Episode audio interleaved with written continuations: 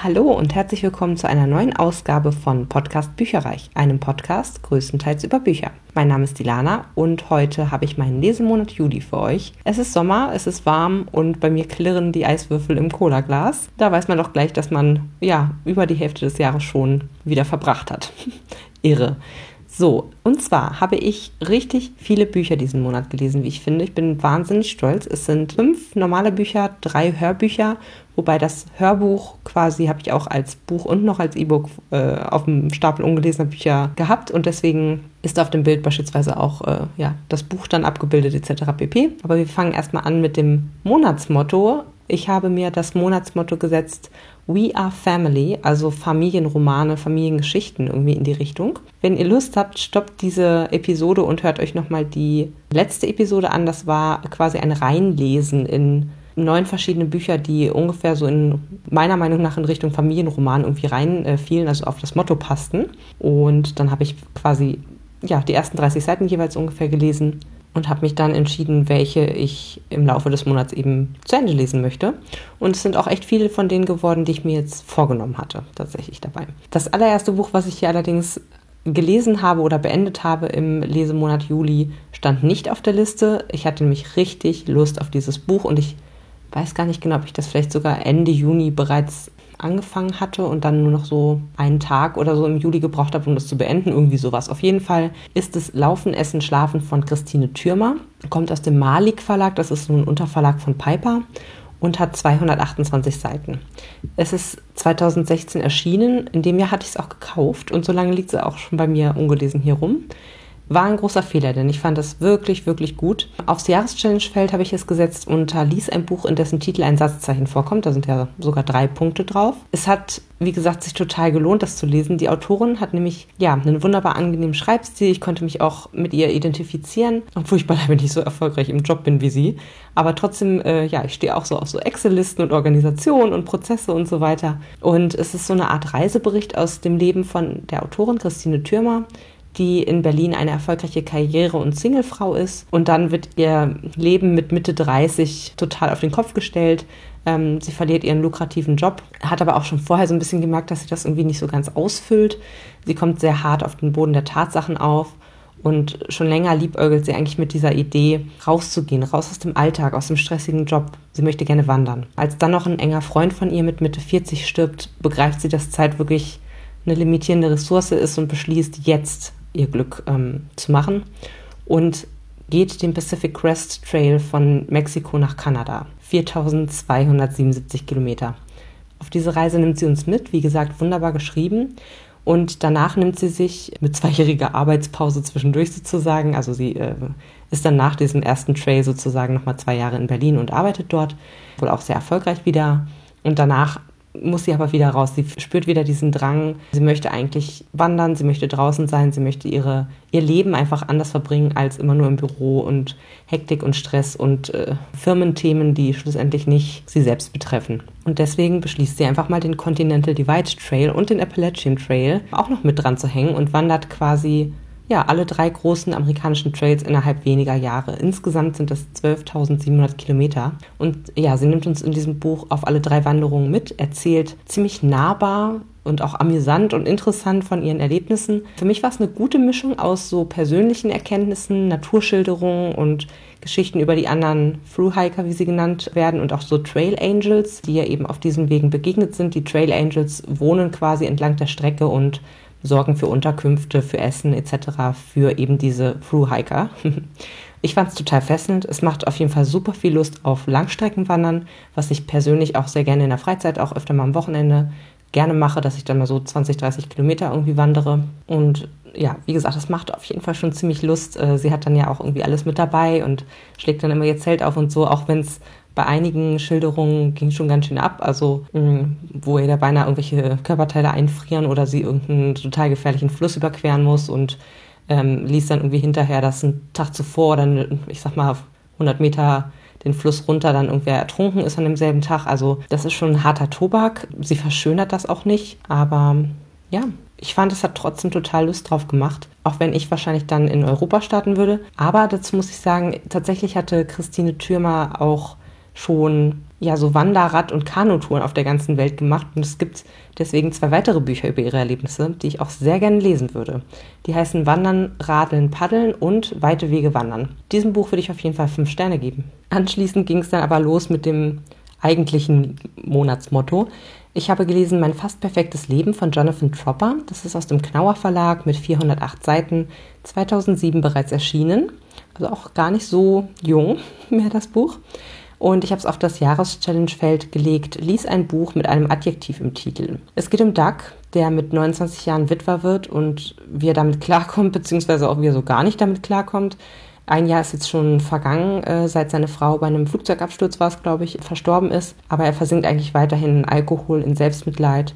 Es ist sehr authentisch, wie hier seine Trauer irgendwie geschildert wird und auch seine Entwicklung, ähm, also was das Ganze bewirkt. Aber es ist eigentlich nie zu deprimierend und das fand ich echt gut umgesetzt. Es passte, wie gesagt, perfekt zum Monatsmotto, wie ich mir das auch erhofft hatte. Also die Familie ist groß und skurril. Sein Vater hat Alzheimer und äh, gute, aber auch viele schlechte Tage. wo er dann irgendwie Fensterscheiben einwirft und weiß der Kuckuck was. Also der ist echt total drauf, der Mann. Die Zwillingsschwester von Doug ist schwanger und hat sich aber vom werdenden Vater getrennt. Doug hat eine Affäre mit einer verheirateten Freundin seiner ehemaligen Frau. Sein Stiefsohn Russ kifft sich die Birne weg und klaut seinem Vater die Heimpornosammlung, wo der wiederum mit seiner neuen Frau drauf zu sehen ist. Seine kleine Schwester Debbie heiratet Mike, den sie auf der Shiva-Sitzung von Dougs Frau kennengelernt hat. Und Doug entwickelt nach und nach ein Fable für die, die Schulpsychologin seines Stiefsohns. Also es kann alles nur schief gehen, denn es steuert alles auf Debbies Hochzeit eben zu. Und Mike hat da so ein bisschen auch Ne, wenn meine Frau nicht gestorben wäre, hättet ihr euch nie kennengelernt. Also er ist eigentlich überhaupt nicht für diese Hochzeit zu haben. Und ja, mit dieser ganzen skurrilen Situation und diesen, diesen merkwürdigen Leuten, die da rumlaufen, fand ich es sehr amüsant. War wirklich eine schräge Familie, waren komische Situationen, die da auch entstanden sind. Also sicherlich alles ein bisschen überspitzt, aber äh, ja, fand ich unterhaltsam. Mir sind allerdings einige Parallelen aufgefallen zu Sieben verdammt lange Tage vom selben äh, Autoren. Das habe ich nämlich auch, ich weiß gar nicht mehr, letztes Jahr oder vorletztes Jahr gelesen. Und ich musste, ab und zu musste ich echt mal gucken, so, ist das jetzt dasselbe Buch? Ohne Witz weil da sind ein paar ja, Aspekte drin, die eben auch bei, also bei beiden Büchern vorhanden sind. Das ist einmal die Traumfrau, die quasi weg ist. Beim einen Mal ist sie gestorben, beim anderen ist sie, glaube ich, fremdgegangen, beziehungsweise hat einen neuen. Die vorlaute Schwester ist wieder mit dabei. Die jüdische Großfamilie, in Anführungsstrichen, so viele sind es auch nicht, aber halt schon ein bisschen größer als so anderthalb Kinder, sage ich jetzt mal. Die exzentrische Mutter war mit dabei, dann Beziehungen als Mann zu einer deutlich älteren Frau und die Psychologin, in die sich einer der Männer verknallt. Also das fand ich schon doch sehr viele Parallelen. Ich frage mich, weil der Bücher hat nämlich noch ziemlich viele weitere Bücher veröffentlicht. Ich hoffe ja für seine Fans, dass er nicht bei jedem sozusagen so viele Parallelen drin hat, weil die Überschneidungen werden dann irgendwann wahnsinnig groß. Das ist mir dann bei John Irving auch irgendwann gegen den Strich gegangen. Ja, ich habe erst überlegt, dem Buch fünf Sterne zu geben, weil es in sich eigentlich ganz rund war, aber so ganz erreicht hat es für mich diese Marke irgendwie nicht. Deswegen gibt es jetzt vier Sterne. Oh, als nächstes habe ich ein Buch gelesen, das hätte ich am allerliebsten abgebrochen. Leider brauchte ich es für ein Jahreschallenge-Feld, sonst hätte ich es wahrscheinlich echt getan.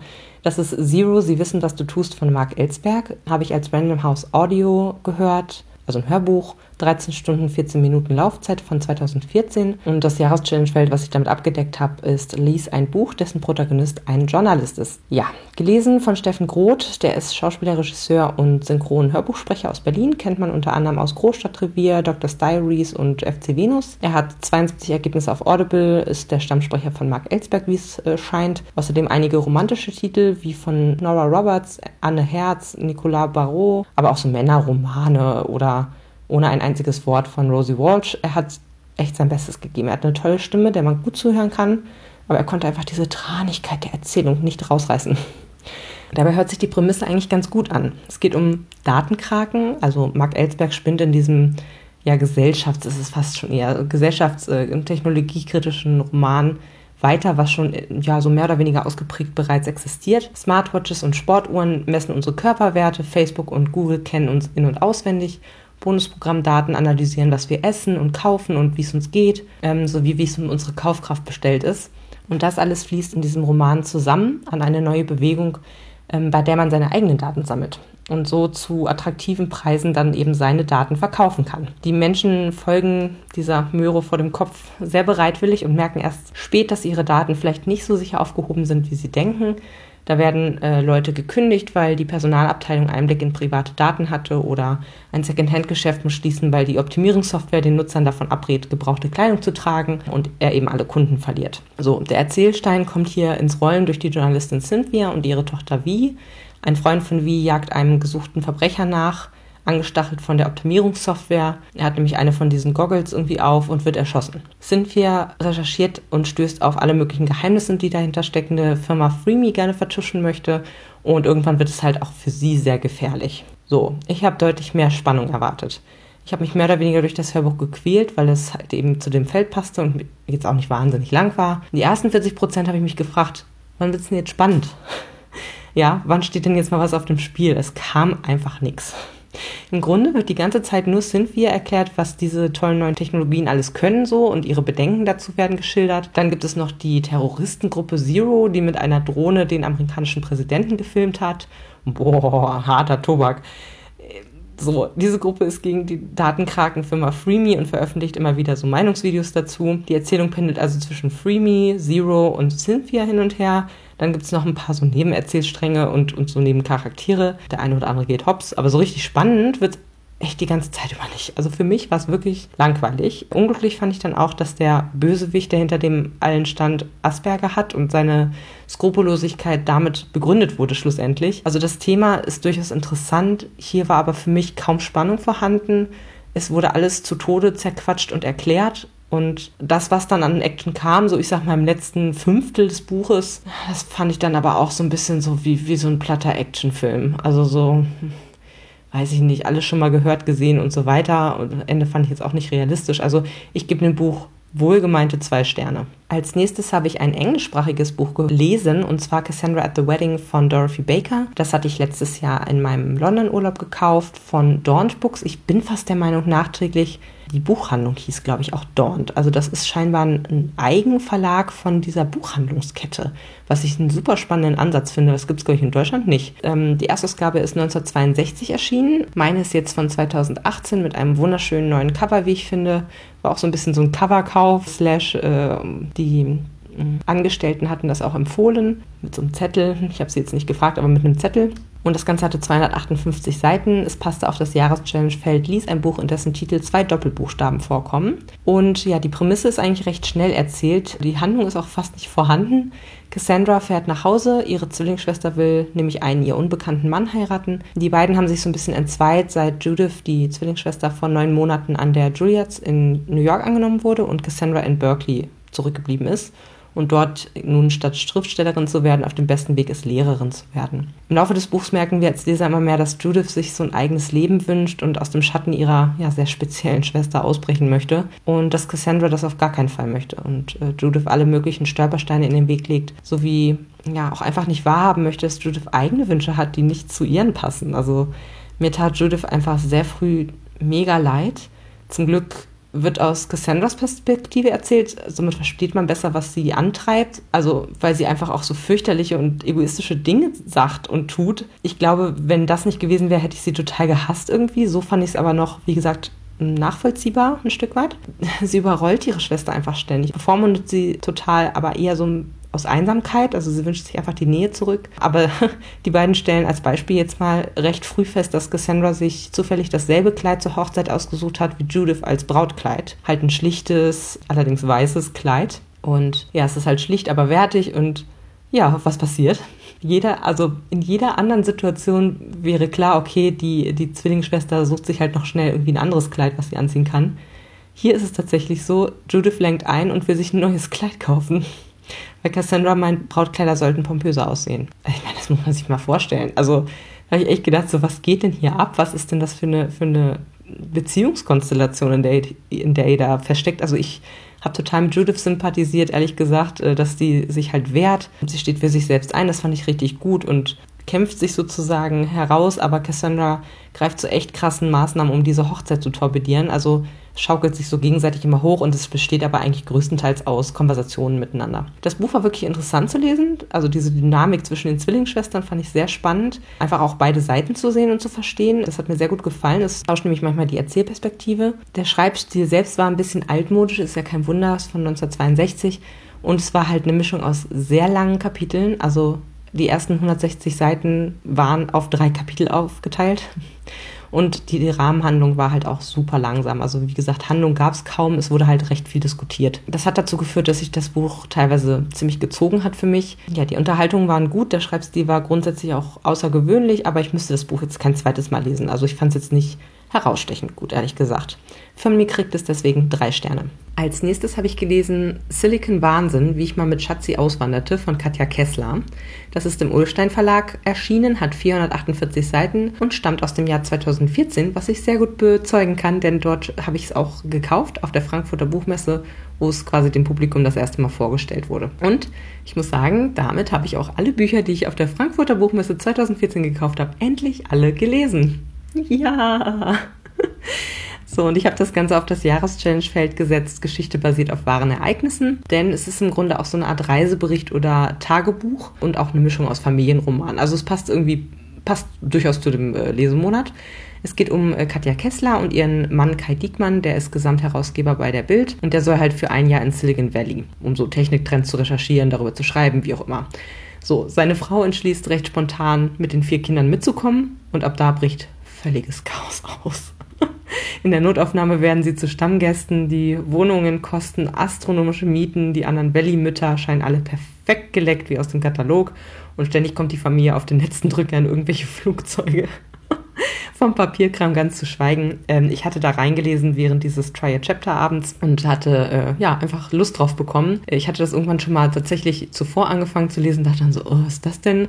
Habe ich mich irgendwie voll vergriffen, ist ja super viel Text und so weiter. Und dieses Mal fand ich es aber irgendwie locker leicht und habe es auch wirklich gerne gelesen, muss ich sagen. Also ich fand das Buch an vielen Stellen amüsant. Ich musste so manches Mal schmunzeln oder richtig lachen. Ähm, es ist deutlich mehr Text, wie schon eben gerade gesagt, als die Vorgänger. Ich habe ja zwei andere Bücher von ihr gelesen oder drei, weiß ich gerade gar nicht, was weiß ich, der Tag, an dem ich anfing, meinen Mann zu dressieren. Und da war es halt viel, das war auch schon so in Richtung Tagebuch, aber da war halt super viele Zeichnungen, Zitate, Bilder, Schnipsel, weiß der Kuckuck. Also es war sehr aufgebrochen, so listenartige Sachen und so sehr gestaltet von innen. Und dieses hier ist halt größtenteils Text mit ab und zu mal ein paar Bildern drin, mit jeweils noch so einer Art Datumsanzeige irgendwie oben rechts, aber es ist schon sehr viel Text. Es ist schon, bewegt sich deutlich mehr in, in so ein ich sag mal, normaleres Buchformat. Dadurch ist es halt auch nicht so locker wie die Vorgängerbücher. Äh, war okay für mich und gut zu lesen. Äh, sicherlich kann man als emanzipierte Frau an einigen Stellen und auch am Lebensentwurf von der Vierfachmami kann man sich vielleicht stören. Also ja, irgendwie muss sie ihrem Kerl gefühlt alles hinterhertragen. Aber ist ja okay, weil er ist ein Mann und er verdient die Brötchen. Also das könnte ich mir vorstellen, dass einige irgendwie denken so, boah, das geht mir richtig auf den Nerven oder entspricht überhaupt nicht dem, was ich gut finde, so als Lebensentwurf. Ich finde, sie macht es aber immer mit einem Augenzwinkern. Also es ist sicherlich so, dass sie sich quasi um die Kinder kümmert und natürlich auch schreibt, ne? Aber also sie, sie, sie, ja, sagen wir mal so, sie geht auch viel auf so Stereotypen ein und Mann-Frau-Beziehungen und so weiter und so fort und macht das aber, wie gesagt, so ein bisschen mit einem Augenzwinkern und dann finde ich es auch in Ordnung. Also man kann sich da ja selbst immer auch seine eigenen Gedanken zu machen. Ne? Also für die beiden funktioniert das so und dann ist das auch in Ordnung für mich so. Ich fand es einfach auch ganz spannend zu sehen, ne, so ein bisschen in Richtung, also ihr Leben entspricht ja sicher nicht dem Durchschnittsalltag von einer normalen Mutti. Sie hat halt auch ein bisschen ja, Jet Set, was kostet die Welt und so. Das fand ich auch einfach mal ganz spannend irgendwie zu sehen. Aber wie gesagt, ich kann mir auch vorstellen, dass einige Leserinnen und Leser das irgendwie nicht ganz so toll finden. Ich fand es gute Unterhaltung und würde dem Ganzen vier Sterne geben. Als nächstes habe ich endlich zu einer ziemlichen Subleiche gegriffen, die mich, glaube ich, noch lange gedanklich begleiten wird und die ich vielleicht auch in ein paar Jahren nochmal wieder lesen werde. Ich fand die richtig krass. Leider darf ich nicht so viel darüber sagen, denn das würde alles spoilern, aber ich versuche mal so ein bisschen darum zu navigieren. Ähm, und zwar ich von Angerichtet von Hermann Koch.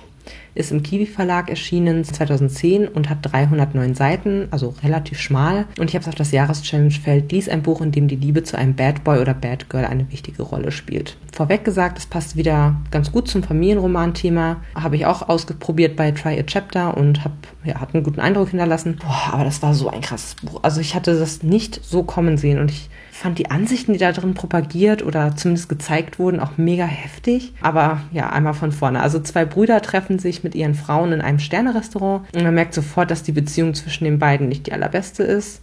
Konflikte brechen auf, da sind die vier noch gar nicht beim eigentlichen Thema des Abends angelangt, dass ihre jeweiligen Teenager-Söhne zusammen ein Verbrechen begangen haben. Und dieses Verbrechen könnte das Leben der Jugendlichen ruinieren und der Ich-Erzähler ist bereit, sehr weit zu gehen, um seinen Sohn zu beschützen. Von Seite 1 an machte dieser Ich-Erzähler Paul seinen Bruder Serge runter, der wiederum gute Aussichten auf den Posten des Ministerpräsidenten der Niederlande hat und somit quasi als Berühmtheit in diesem schicken Sterne-Restaurant gilt. Und im Verlauf des Buches wird Paul immer unsympathischer und wir sehen mehr und mehr hinter seine fürsorgliche Fassade auf einen gewalttätigen, jähzornigen Mann mit krassem Gedankengut das er scheinbar an seinen Sohn weitervererbt oder gegeben hat. Und als das Geheimnis, was der Sohn und sein Cousin getan haben, mir als Leserin enthüllt wurde, war ich schwer angewidert. Noch krasser, ja, halten bei mir aber die Rechtfertigung der Eltern, also Vater und Mutter. Nicht, nicht nur der Vater, wie gesagt, sondern die Mutter war halt auch voll krass drauf. Es hat halt richtig nachgeheilt. Also die haben sich alle die Tat schön geredet und, und wollen halt auf Teufel komm raus das Leben oder das künftige Leben ihres Sohnes durch Stillschweigen in Richtung Öffentlichkeit schützen. Ich fand, es hat einfach, es, es steckte keinerlei Anstand in, in ja, beinahe allen Charakteren, außer im Ansatz in dem einzigen, der wirklich etwas zu verlieren hätte, nämlich der Politikerbruder. Also der war der Einzige, der so Ansätze von, von Anstand irgendwie gezeigt hat. Alle anderen waren total, ja, von sich selbst überzeugt, rassistisch, gewalttätig. Also es war richtig, richtig krass, fand ich. Ich war ziemlich entsetzt und irgendwie angeekelt, als ich das Buch dann geschlossen habe. Also wie zivilisierte Menschen straflos so Grausames tun können und damit durchkommen und dann noch nicht mal ein schlechtes Gewissen haben. Das ist mir echt unbegreiflich. Also es hat mich sehr aufgewühlt. Ich hoffe nur, dass der Autor diese schreckliche Gesinnung des Protagonisten als ja, abschreckendes Beispiel anbringt und nicht weil es auch seine Meinung ist ne? und er diese verkappt irgendwie als Roman propagieren will. Das kennt man ja auch von irgendwie ähm, Akif Pirinci und ähnlichen. Ja, ich habe dazu wenig im Internet gefunden, auch so an Interviews oder ähnlichem scheint, dass er einfach auch extreme Ansichten und fragwürdige Moral aufzeigen will, statt diese unter den Teppich zu kehren. Also er überspitzt quasi Ansichten, die wir als Autonormalbürger vielleicht in Ansätzen auch in uns tragen. Ich frage mich halt nur, welche Intention dahinter steckt. Also es ist für mich sehr schwierig herauszulesen. Ist er jetzt d'accord mit dem, was er da so zeigt und propagiert oder eher will er wirklich diese Abgestoßenheit und diesen Widerwillen hervorrufen, damit das eben nicht passiert in der Gesellschaft. Das war mir jetzt ehrlich gesagt nicht ganz klar. Da hält er ziemlich hinter den Berg mit, was mich dann direkt irgendwie auf die Fährte bringt, dass er vielleicht auch irgendwie diese Gesinnung hat und, und, und wie gesagt, das so ein bisschen verkappt unter die Leute bringen will. Das ist immer diese Diskussion von, falls ein Autor erwiesenermaßen entweder Dreck am Stecken hat oder irgendwie eine rechte Gesinnung oder was auch immer, sind dann die Werke alle scheiße. Soll man die dann lesen? Soll man die dann irgendwie, äh, ja, empfehlen, in Anführungsstrichen? Also wie gesagt, ich konnte jetzt nichts dazu finden, wie er dazu steht. Deswegen im Zweifel für den Angeklagten. Aber es ist schon, es ist schon harter Tobak. Also ein gutes Buch zum Diskutieren, würde ich sagen. Und es hat mich echt mitgenommen und ich, wie gesagt, werde es wahrscheinlich auch in ein paar Jahren irgendwann nochmal lesen, weil ich es echt gut fand, gut geschrieben äh, und, und, und es hat was bewegt. Ne? Also man merkt schon, ich bin irgendwie es ist kein normales Buch, so, sondern es steht ziemlich heraus. Da werde ich noch ein bisschen dran zu knapsen haben. Ja, ich habe es auf jeden Fall an einem Abend durchgelesen, bis auf die 30 Seiten, die ich, zuvor schon angelesen hatte, und würde dem Ganzen vier Sterne geben. Den Großteil des Monats habe ich Nevernight 3, Die Rache von Jay Christoph gehört. Das war ein Rezensionsexemplar aus dem Argon Verlag, hatte eine Laufzeit von fast 26 Stunden und war wieder richtig toll gelesen von Robert Frank. Das Jahreschallenge-Feld, was ich damit besetzt habe, lautet Lies ein Buch von einem Autoren, dessen Nachname auch ein Vorname sein könnte könnte. Und es war wieder eine Leserunde mit Ramona. Wir haben ja die ganze Reihe quasi zusammen gelesen und gehört. Dadurch, dass es ein Abschluss von einer Reihe ist, kann ich dazu leider gar nicht wahnsinnig viel sagen. Nur so viel. Es ist das große Finale, es ist eine grandiose Reihe. Alle Fäden laufen wirklich nett zusammen und werden miteinander verknüpft. Das fand ich sehr gut. Es gibt wieder jede Menge Mord und Totschlag, Sex, Intrigen, Mystik und Humor und Spannung ohne Ende. Etliche Charaktere sind auch wieder gestorben, die mir echt ans Herz gewachsen waren. Also ich fand die Reihe Ganz, ganz toll, gerade für Fantasy-Fans. Ich finde die alle großartig, kann sie nur empfehlen. Ähm, es gab für mich zum Schluss zwei, drei kleinere Wermutstropfen. Zum Beispiel entwickelte sich die Reihe recht äh, mystisch, also mit Einfluss von Göttern aus alten Sagen, statt irdisch zu bleiben. Das ähm, ja, hat mir jetzt nicht wahnsinnig gut persönlich gefallen. Und ja, ich hätte am Ende eigentlich auch noch ewig weiterlesen können. Also es war zwar in sich abgeschlossen, aber viele der Charaktere und Erzählstränge hätten auch noch weitererzählt werden können. Waren also so semi-offen. Viel mehr möchte ich dazu, glaube ich, gar nicht sagen. Also nur ganz äh, kurz, falls du die anderen beiden Vorgänger gar nicht kennst. Es geht hier um ein junges Mädchen in einer Fantasy-Welt, die Assassinin werden möchte, damit sie die Mörder ihrer Eltern oder ihres Vaters zumindest rächen kann. Und leider sind genau diese Mörder mittlerweile an die, an die Spitze der Macht in ihrem Staat oder in ihrem Land gekommen. Also da hat sie sich ein ganz schönes Brett vorgenommen und ja, ich glaube, das war schon so ein bisschen die Zusammenfassung, sage ich jetzt mal. Sie lernt jetzt entsprechend auch noch sehr, sehr viele Leute auf dem Weg kennen. Und hier war jetzt besonders eine Bande mit dabei, die ich ganz toll fand, wo ich super gerne einen Spin-off hätte. Ähm, das war so eine Piratenbande. Großartig. Also die ist wirklich super liebevoll, wie Christoph hier seine Charaktere erstellt und formt und sie weiter, sich weiterentwickeln lässt. Also das fand ich echt super. Insgesamt würde ich diesem Band vier Sterne geben. Band 2 fand ich am besten. Der hat von mir fünf Sterne bekommen. Und hier ist nochmal ein kleiner Hörausschnitt für euch. Tja, und hier sind wir wieder, edle Freunde. Ich glaube, ich muss mich bei euch entschuldigen. Sowohl für das Ende des zweiten Teils von Mias Geschichte, als auch für den aufgewühlten Zustand, in dem ich euch zurückließ. Seid versichert, dass dies nicht wieder vorkommen wird, denn schließlich folgt nun unser letztes gemeinsames Tänzchen. Wie versprochen wurdet ihr Zeuge von Mias Geburt, wurdet Zeuge ihres Lebens. Nun bleibt nur noch ihr Tod. Aber bevor die Unanständigkeiten und das Gemetzel so richtig losgehen, gestattet mir eine letzte Auffrischung zugunsten all jener, deren Erinnerungsvermögen nicht so verlässlich ist wie das eures Erzählers und dann können wir endlich damit loslegen, unser mordlustiges kleines Miststück umzubringen, ja? Als allerletztes habe ich noch ein kurzes Hörbuch gehört und zwar Wir fangen gerade erst an von Katharina Ingelmann-Sundberg aus dem Argon Verlag bzw. Fischer Verlag aus dem Jahr 2013. Und das äh, normale Buch hat 416 Seiten. Ich weiß gerade gar nicht mehr, ich glaube fünf Stunden oder so war das Hörbuch nur lang. Also ein sehr kurzes Hörbuch. Die Sprecherin war Judy Winters. Sie spricht Hollywood-Legenden wie Bette Midler und Shirley MacLaine, und sie hat eine ziemlich tiefe Stimme, sehr reif, möchte ich sagen, klingt sie. Und das war sehr passend. Ich fand sie super für dieses Hörbuch und ich habe leider kein Jahreschallenge-Feld gefunden, auf das dieses Buch gepasst hätte, aber es hat trotzdem Spaß gemacht. Ich bin wirklich froh, dass ich dieses Hörbuch diesen Monat geschafft habe denn es ist ein Dreifach-Suppler. Es war als allererstes, glaube ich, als E-Book auf meinem Stapel ungelesener Bücher, dann kam noch das Hörbuch dazu und anschließend irgendwann nochmal das Buch, weil das ein Teil von einem Buchgewinnpaket war von Doreen Anfang diesen Jahres. Und somit habe ich im Grunde drei Bücher nominell von meinem Sub erlöst. Ein Hörbuch, ein E-Book, ein normales Buch so, obwohl ich nur eins gelesen habe. Es geht um eine Seniorenbande, die ist empört von den Sparmaßnahmen in ihrem Altersheim. Also eine der Damen insbesondere, das ist die Merta, die ist so die treibende Kraft hinter dem alles und die findet halt, also sie sieht dann irgendwann so eine Dokumentation von einem Gefängnis und sieht dann halt, ey, ganz ehrlich, die dürfen jeden Tag raus an die frische Luft und sie kriegen viel besseres Essen als wir. Also ganz ehrlich, wir können doch eigentlich mal ein krummes Ding drehen. Selbst wenn wir dann im Gefängnis landen, ist es viel besser als im Altersheim, wo wir jetzt sind. Und das ist so der Ausgangspunkt und sie überzeugt eine ganze Clique von Leuten, von ihren Freunden, die ähm, mitmachen. Und ja, dann begehen die, fünf sind es glaube ich insgesamt, viele Gaunereien, um an das große Geld zu kommen. Das ist wirklich herrlich gewesen. Denn mal glückt das ganz gut mit den Raubzügen und mal weniger gut. Also die Pläne, die sie da machen, haben manchmal auch ziemlich große Löcher und oder und oder alles geht schief.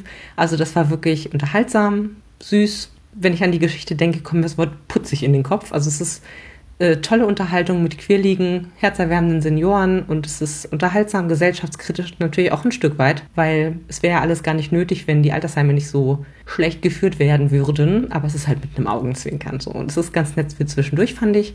Ich hatte eigentlich nichts zu meckern und habe dem Buch deswegen vier Sterne gegeben. Dann wollte ich noch erwähnt haben, dass ich eine Serie geguckt habe in diesem Monat auf Apple TV Plus. Den habe ich jetzt quasi für ein Jahr gratis, weil ich einen Apple TV gekauft habe. Das ist Mythic Quest, heißt die Serie. Und ich fand die Vorschau schon so richtig lustig. Also ähm, ich habe euch den Trailer mal auf ähm, meine Webseite gepackt, auf bücherreich.net.